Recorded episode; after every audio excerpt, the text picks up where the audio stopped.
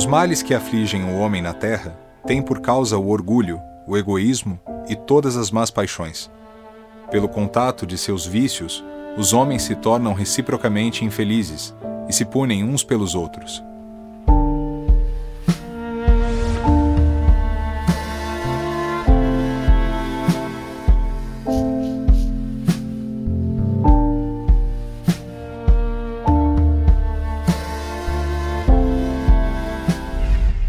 A cada dois casamentos, um termina em divórcio. A insatisfação conjugal é um grande problema social em função da alta incidência. Por que, é um problema social? Porque atinge não só a afetividade das pessoas envolvidas naquela família, como envolve dinheiro, patrimônio, é, tristeza, depressão, desespero, é, e isso tudo tem uma consequência social bastante importante. Numa pesquisa nos Estados Unidos, um entre quatro casais americanos declararam-se infelizes com o casamento. E um dado interessante é que o grau de insatisfação ele aumenta proporcionalmente ao tempo de existência do casamento. Então, por que será que esse número vai aumentando de tal maneira, essa insatisfação vai ficando tão grande, que acaba resultando em separação. Quando nós nos casamos, estamos totalmente apaixonados e não percebemos nada. Tudo é muito maravilhoso, tudo muito bom. Esse ideal, de repente, que a pessoa busca, ela se frustra quando no dia a dia não corresponde. Por quê? Porque as pessoas muitas vezes se casam não com o outro, mas com as suas fantasias. Ela projeta, ela coloca no outro aquilo que ela imagina que possa ser bom para ela. Existe um progresso que é individual. Quando Jesus diz a porta da evolução é estreita, quer dizer, eu preciso, eu tenho uma parte da minha evolução que sou eu comigo. E tem uma parte da evolução que é com o outro. Por isso que eu nasço dentro de uma família, você nasce dentro de uma família. Por isso que depois de um tempo, da família você amplia para a escola, depois você amplia para o trabalho, e você tem amigos, e tem o trabalho voluntário. Então é na sociedade e na relação que nós também evoluímos. Temos dificuldades, porque nessa escola da vida, eh, os níveis de consciência, os graus de evolução do espírito são diferentes. As diferenças de natureza histórico, educativo, familiar, os processos religiosos também comparecem como diferenças que às vezes são difíceis de serem conciliadas. Todo esse conjunto de elementos que fazem parte da coabitação, na convivência do casamento, podem apresentar-se como dificuldades se a plataforma da amorosidade ela é pequena para poder gerenciar diferenças, similitudes, estilos de comportamento. Muitas vezes os casais estabelecem verdadeiras guerras competem como se estivessem num campeonato de alguma coisa. São extremamente críticos e fazem da família, da relação, uma trincheira. Nós estamos num tempo de valor diferente, valores diferentes. Então, no passado, éramos educados a conviver mais com as nossas diferenças. Hoje não. Cada um afirma-se por si só. Dificilmente nós fazemos concessões.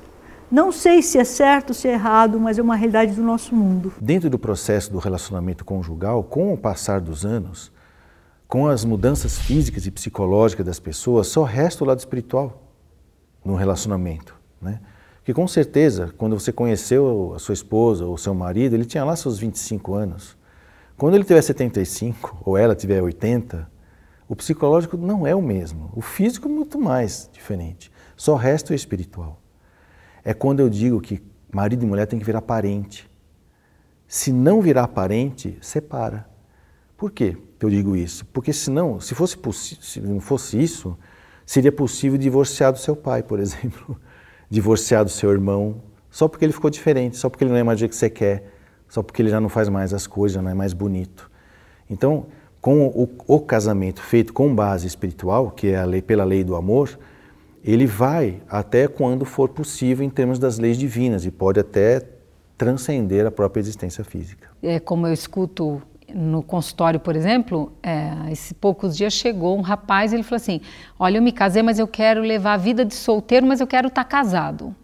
E isso, com pouco tempo de casamento, acho que um ano mais ou menos, criou uma crise dentro do casamento e os dois vieram buscar uma ajuda. E me chamou a atenção o que ele disse. Então, ele estava quase para se separar, por quê? Para ele, o casamento foi um peso, um peso de responsabilidade, um peso no valor da monogamia, que é muito importante. Então, para ele, ele queria liberdade, ele queria é, um, os amigos, ele queria fazer o que ele fazia, ele não queria compartilhar com ela, de avisar onde ele ia, se ele ia chegar mais tarde, e isso criou uma crise que eles estavam quase por se separar. Então, nós vemos na influência de existências anteriores, nós vemos às vezes as separações por infantilidades e imaturidades, nós vemos às vezes interferência das famílias no casamento, porque algumas pessoas, quando elas se casam, elas conseguem construir uma vida é, a partir desse casamento, mas outras, a influência das famílias ainda é muito grande. O casamento eu tenho que aprender a conjugar o verbo de minhas ações na primeira pessoa do plural. Eu tenho que passar a pensar em nós, nunca mais em eu. Com o decorrer do tempo, vamos percebendo hábitos diferentes. A própria questão financeira muitas vezes atrapalha. Falta de dinheiro é um problema que gera um grande estresse. As questões materiais, econômicas, patrimoniais interferem na dinâmica do relacionamento. Por isso disse matrimônio, patrimônio e depois manicômio, quando os casais se separam. E também se fala assim habitualmente meu bem, meu bem, e quando a gente se separa é meus bens, meus bens. Então há uma dificuldade imensa de poder lidar com as coisas. Essa matéria na área do direito é muito abordada porque é muito comum o casal que está se separando ficar brigando por uma panela, por uma sacola, às vezes por um, um, um móvel, que não tem tanta importância mas é a forma que ele tem de estar mantendo o processo separatório é, vinculado, ou é uma forma de manter-se ainda ligado ao outro, ou de se vingar do outro, ou de mostrar toda a sua, a sua indisposição interna pelo processo separatório. E como é que vive o homem separado? O homem é, separado, divorciado, inicialmente ele tem um pouco mais de dificuldade de se adaptar. Sensação de solidão em função da perda do convívio diário com os filhos, com as coisas, com a história, com a casa, com tudo que foi criado em conjunto. Cidadão, por exemplo, que saia de um casamento onde ele se deu mal, onde eles viviam mal, muitas vezes para ele a separação pode surgir até como um alívio, embora ele possa ter algumas dificuldades envolvendo os filhos, né? o fato dele estar separado dos filhos. Claro que ficar com os filhos implica em um, muitas outras questões, não é? porque a mulher normalmente fica com os filhos. Mas eu acredito que isso é muito individual. Aquele que sai, não necessariamente ele é uma pessoa insensível, mas uma pessoa que fez uma outra escolha e ele vai lidar com essa perda que pode acontecer. Interromper uma relação, ela exige daquele que se sente abandonado, ou traído, ou deixado para trás, muitos recursos internos. Então, tanto uma mulher quanto um homem, às vezes de forma diferente, sofrem. Quanto maior é a competência interna para poder lidar com isso, a estrutura moral, a filosofia de vida, o jeito de encarar as adversidades, quanto maior é a possibilidade que o elemento que se separou dispõe internamente de suporte emocional, de uma rede de proteção dos amigos, dos familiares, esse então vai conseguir lidar melhor com a separação. Quando a gente pergunta o que, que forma a família, a família é formada por espíritos simpáticos entre si, amigos, adversários e inimigos.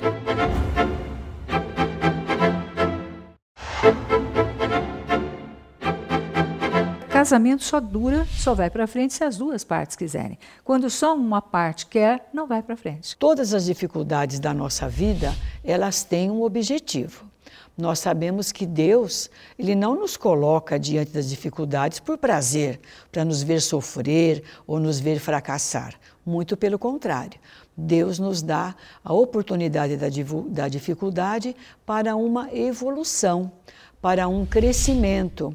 E no casamento são muitas as dificuldades, evidentemente. São dois espíritos que vêm de famílias diferentes, de criação diferente, e alia-se a isso o egoísmo natural. Precisamos começar a entender essa relação como um projeto espiritual de crescimento, de maturidade, de busca de responsabilidade e não de paixão. As pendências do passado sempre serão é, objetos de atração magnética entre os espíritos. Quando a gente pergunta o que, que forma a família, a família é formada por espíritos simpáticos entre si, amigos, adversários e inimigos. Dentro desse quadro, as pendências do passado entram em ação. Magneticamente, os espíritos se atraem. Para quê? Exatamente para cumprir esses, essas pendências, para estabelecer critérios e melhorar essa, a qualidade de vida através da solução desses probleminhas que ficaram atrás. Às vezes não é tão difícil ter um bom relacionamento. Vai depender muito da postura de cada um dos cônjuges para que possa, na convivência, serem aqueles irmãos carnais e espirituais que estabeleceram como meta de conduta o crescimento mútuo. Então, desta forma, eu acredito que é uma escolha relacionar-se bem ou não relacionar-se bem, mesmo que a outra parte, a outra pessoa, seja eventualmente meio difícil no entendimento. Cada um é um, e às vezes a gente quer se impor ao outro e esquecendo-se de que o processo da aceitação na relação de conjugalidade é fundamental para que se estabeleça um bom casamento. Olhar o outro como ele é já é um grande passo para que a gente viva melhor. Existem pessoas que têm um dinamismo nato, elas buscam um crescimento profissional, eh, espiritual, financeiro e às vezes se unem a outra pessoa que pensa de um modo completamente diferente. Uma pessoa mais acomodada, sem grandes perspectivas. Isso representa uma séria dificuldade, uma grande dificuldade, porque em algum momento aquela pessoa que quer, que busca alguma coisa muito rápida ou muito grande, ela acaba se incomodando com a postura do outro que tem uma outra visão a dificuldade do modo de pensar em tudo, do, do, chamado gênio, né? Ah, o meu gênio é difícil, ou o gênio do meu companheiro ou da minha companheira é difícil, não dá para suportar. São dificuldades que nós devemos trabalhar. Toda relação madura ela implica em duas pessoas em regime de conjugalidade, de enamoramento, de, que tem diferenças e que tem similitudes. Um bom casal não é aquele que é parecido ou que é diferente. Um bom casal é aquele que, pela via da amorosidade, consegue articular bem a diferença e consegue articular bem as similitudes. E aí nós temos um outro conceito, uma outra questão, que é a alienação parental. E os artifícios que acontecem são os mais variados. Tem gente que muda de cidade para impedir o contato, que nunca está em casa com as crianças na hora da visita. E a criança sofre. Será que isso é comum? O pai reclama da mãe e a mãe reclama do pai para os filhos. Criança não tem que receber reclamação, criança tem que receber carinho. Saber que os pais, apesar de não, não conseguirem conviver né, de uma forma harmoniosa como marido e mulher, eles são pais e eles estão ali como. É, auxiliares na educação dos seus filhos. Alcançar o parceiro ou a parceira trabalhando as suas raivas internas é muito comum no relacionamento de separação. Daí surge também a alienação parental como um processo dramático no qual eu deformo a, a imagem do outro para minha criança, para o meu filho, numa forma de vingança terceirizada, esquecendo que todas as vezes que eu deprecio a imagem de um pai ou de uma mãe, ou seja, que eu deprecio a imagem do outro tutor, eu coloco a criança um pouco mais para baixo, porque os filhos, eles se arrimam, eles se aprumam em relação às imagens parentais. Todas as vezes que eu diminuo uma, eu empurro a criança para baixo. A visão espírita ela é muito ampla. Ela nos diz: você tem o livre arbítrio. Você decide os seus passos, você decide a sua vida.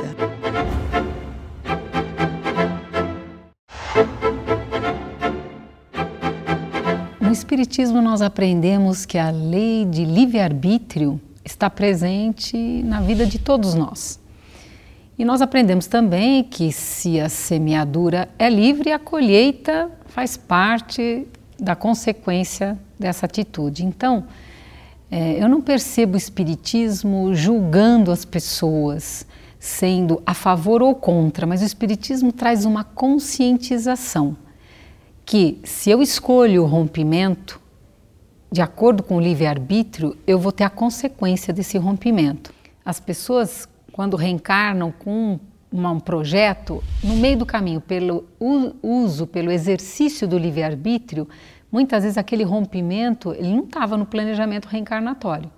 Então a pessoa, através do uso do livre-arbítrio, ela toma uma decisão e ela assume as consequências que vêm dessa decisão que ela toma. Assim como ela tomou a decisão de um casamento, se ela toma a decisão do rompimento, ela assume tanto a consequência do casamento como a do rompimento. São normalmente encontros previstos na espiritualidade quando surge um sentimento maior. Não os encontros corriqueiros, aqueles que são passageiros. Isso são situações banais que podem ser promovidas por várias circunstâncias. Mas aqueles encontros mais fortes, mais firmes, onde há uma união conjugal, onde há o recebimento de espíritos como filhos, já são uniões fatalmente que previstas, não é? Não há um encontro de duas pessoas quando acaba no casamento ou acabam na, na formação de uma família. Isso não é casual. Quando nós nos preocupamos com os nossos valores na escolha do nosso parceiro, tudo fica mais fácil. Alguns estudos indicam que a paixão demora, leva um tempo de 3 meses a 18 meses. Normalmente a paixão é uma névoa que às vezes amplia a nossa visão em relação à virtude do nosso escolhido e, por outro lado, minimiza as imperfeições. Passado este período, essas imperfeições começam a nos incomodar e às vezes deixamos de valorizar ou já não percebemos mais a virtude. A união baseada no amor deveria ser a única união existente, né? Porque quando se une as pessoas sem amor, por interesse, por comodismo, por fuga, por medo, por qualquer sentimento que não seja o amor, paixão carnal, interesse sexual, interesse físico, são situações passageiras. O único laço que não se dissolve é o laço do amor. O Espiritismo contribui muito na questão da, da da união baseada no amor ou da legitimidade de um casamento quando as pessoas transcendem a própria existência, né? em que elas aprendem é, que amar é unir, não é se submeter e nem juntar interesses, seja ele de qualquer espécie, né? pode ser interesse pessoal, interesse financeiro, interesse comercial, né? Tem muitos casamentos que são determinados por questões políticas, administrativas e comerciais. Né? Mas o Espiritismo, como ele esclarece, né? ele acolhe, ele consola, ele esclarece e motiva as pessoas para um, novo padrão de consciência, com certeza a escolha dessa pessoa mais consciente vai ser diferente. Né? E provavelmente, não que ela vai ficar, ah, não, não gosto dessa pessoa porque ela é baixinha. Né? Ela não vai ficar mais fazendo isso. Ah, não, não gosto desse cara porque, ah, não, porque ele é corintiano. Né? Ele não vai fazer isso. Tem certas coisas que não são relevantes na hora da escolha do companheiro. Né? Ele vai acabar realmente abrindo o seu coração para ver se existe sintonia espiritual. E aí, eu costumo dizer que quando ele, chega nesse estado, é, é gozado que eu vou falar em termos de peso espiritual. Pode ser qualquer um, porque eu já estou amando. As leis de amor são essenciais para que nós possamos aprender, a conviver com todas as pessoas, e em especial no casamento. Quando nós amamos efetivamente, não há nenhum sacrifício em fazer concessões. Não há nenhum sacrifício em perceber no outro uma dificuldade ou perceber no outro uma atitude que não nos agrada ou que não nos faz feliz e abordar isso de uma maneira carinhosa, de uma maneira assertiva. Eh, e fazer com que o outro enxergue que ele pode ser melhor, fazer com que o outro, ajudar que o outro cresça. O conhecimento em si da lei do amor não vai fazer de nós pessoas melhores. Espíritas que somos, gostamos de estudar, gostamos de entender as consequências da vivência do amor ou da sua ausência. Mas o que precisamos é vivenciar o amor. Não é fácil, mas se nós trilharmos nessa estrada, subindo degrau a degrau, um dia chegaremos ao objetivo maior, que é a convivência plena do amor presente. A visão espírita é muito ampla. Ela nos diz: você tem o livre arbítrio. Você decide os seus passos, você decide a sua vida. Paralelamente a isso, ela nos mostra responsabilidades. Como a casa espírita é um reduto que nos fala muito de amor, a visão espírita ali dentro, ela também é muito questionada a respeito das separações. Hoje, o mundo que nós vivemos, ele caminha para determinadas atitudes entre o homem e a mulher a igualdade das responsabilidades, a igualdade dos direitos, dos deveres. É uma situação que é perseguida por todos nós já há muito tempo. Só que essa igualdade nem sempre ela é entendida como igualdade mesmo. Às vezes nós confundimos essa igualdade como uma desforra, como uma competição. E isso, na maioria das vezes, traz certos prejuízos. O Espiritismo pelo fato de aceitar a pessoa como ela é, sabe que se for necessária uma separação conjugal, essa separação vai ser muito mais produtiva para o crescimento de cada um dos cônjuges do que uma convivência onde não haja o crescimento mútuo. Então, o Espiritismo vê principalmente na separação as duas pessoas ali presentes. É evidente que em alguns momentos a separação é um mal menor. Por exemplo, quando envolve traição, agressão, violência, é, vícios, é, sejam em drogas lícitas ou ilícitas, né? Então, é, nós poderemos interromper neste momento. Antes de uma tragédia, por que não a separação? Antes de uma doença que vai levar à morte em pouco tempo, por que não a separação? Então, às vezes, o mal menor antes de um mal maior. Agora, também no outro polo, nós temos separações por praticamente nada, por uma imaturidade, uma infantilidade tão grande que, por uma divergência de opinião, sem haver uma maturidade, já há uma separação. Então, entre um extremo e outro, quantos motivos há para separações? Então, cuidado para que não sejamos levianos em julgar sermos a favor ou contra a separação conjugal. A casa espírita pode nos ajudar por meio das entrevistas ou das consultas, por meio dos passes, os tratamentos e a boa vontade da própria pessoa. Quando você está dentro de uma casa espírita e passa a se envolver com as atividades, com certeza o seu comportamento vai mudar e a probabilidade do seu companheiro também. Não se pode pretender ter uma vida a dois sem problemas. E a doutrina espírita nos explica sobre os problemas, sobre as dificuldades, sobre os débitos, sobre as leis de causa e efeito.